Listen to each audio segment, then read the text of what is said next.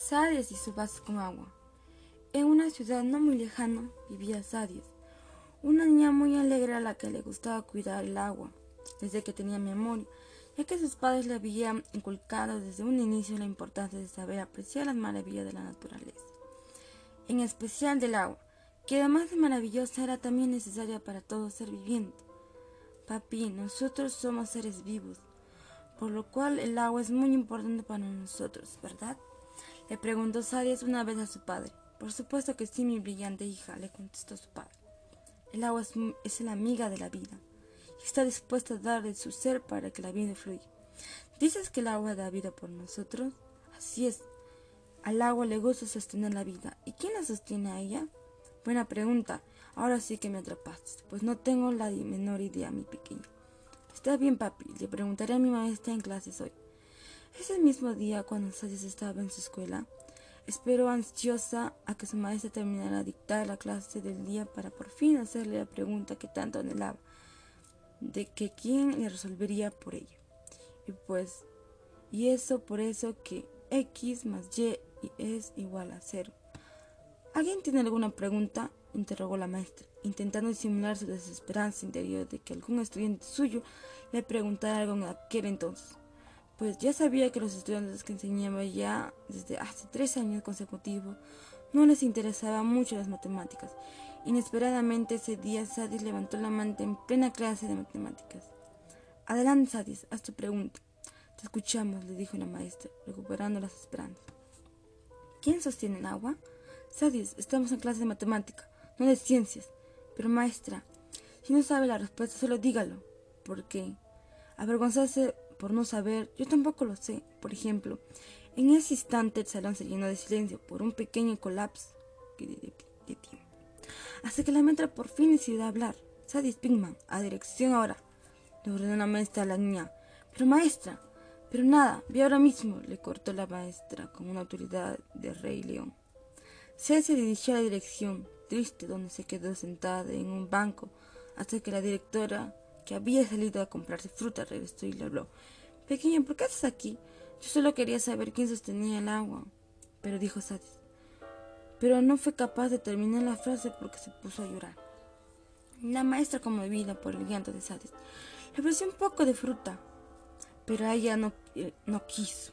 Así que al final solo le dio un pañuelo para que se seque las lágrimas que no paraban de aparecer. Luego de unos minutos, cuando Sadis por fin se calmó, le contó todo lo que a la directora con un lujo de detalles. Y una vez que terminó de contarle, la directora se quedó anonada.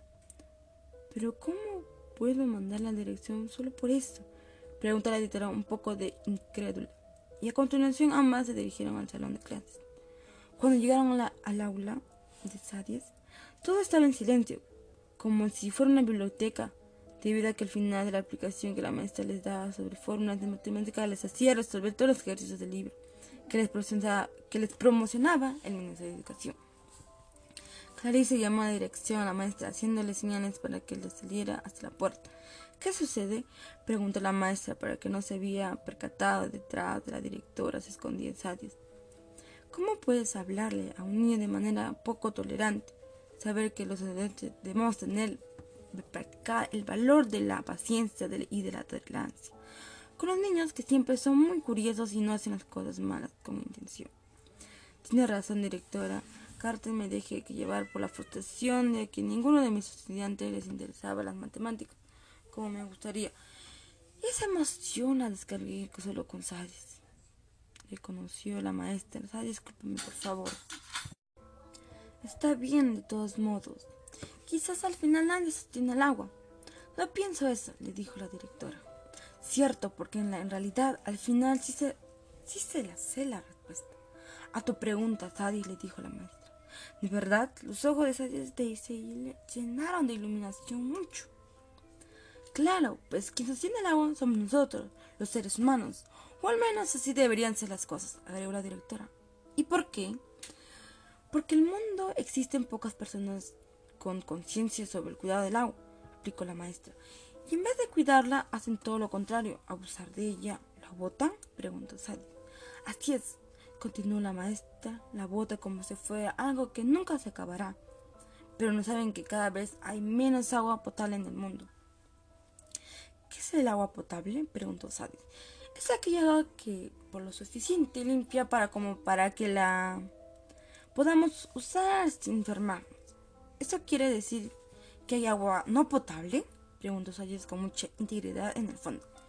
Así es, existen otros tipos de agua, como las aguas rituales, que son producto de ensuciar el agua cuando lo consumimos. Lamentablemente cuidamos como nosotros no podemos lavar el agua.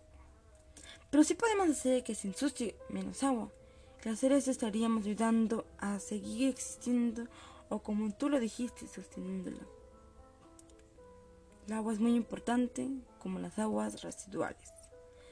¿Eso quiere decir que apoyar a cuidar el agua es sostenerla? Preguntó. Mm, por supuesto, le respondió la, profesora. En ese caso, yo sé sostener el agua, dijo es muy feliz. Es más, siempre traigo mi vaso con agua favorito para cepillarme los dientes. Estoy muy orgullosa de tener un estudiante que se preocupe tanto por cuidar el agua, le dijo la maestra. ¿Te gustaría enseñarles a tus compañeros cómo cuidar el agua con un vaso? Le preguntó a continuación. Me encantaría, dijo Sadis. Es así como un estudiante y su maestra entraron al aula. La directora, que había escuchado toda la charla entre ellas, regresó a su oficina satisfecha. Dentro del salón, Sadie sacó su vaso favorito y empezó a contarles a sus compañeros: se puede, se puede sostener al agua con un vaso en el momento de cepillarnos los dientes para eso.